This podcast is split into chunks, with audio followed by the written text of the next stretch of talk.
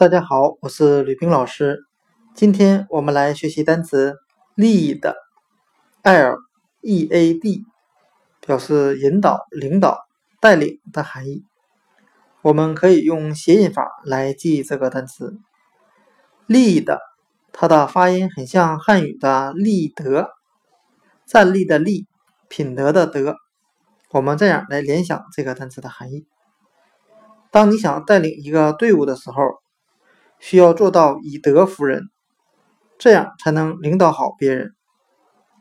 今天我们学习的单词 lead，引导、领导、带领，就可以通过它的发音联想到汉语的立德，立住自己的品德。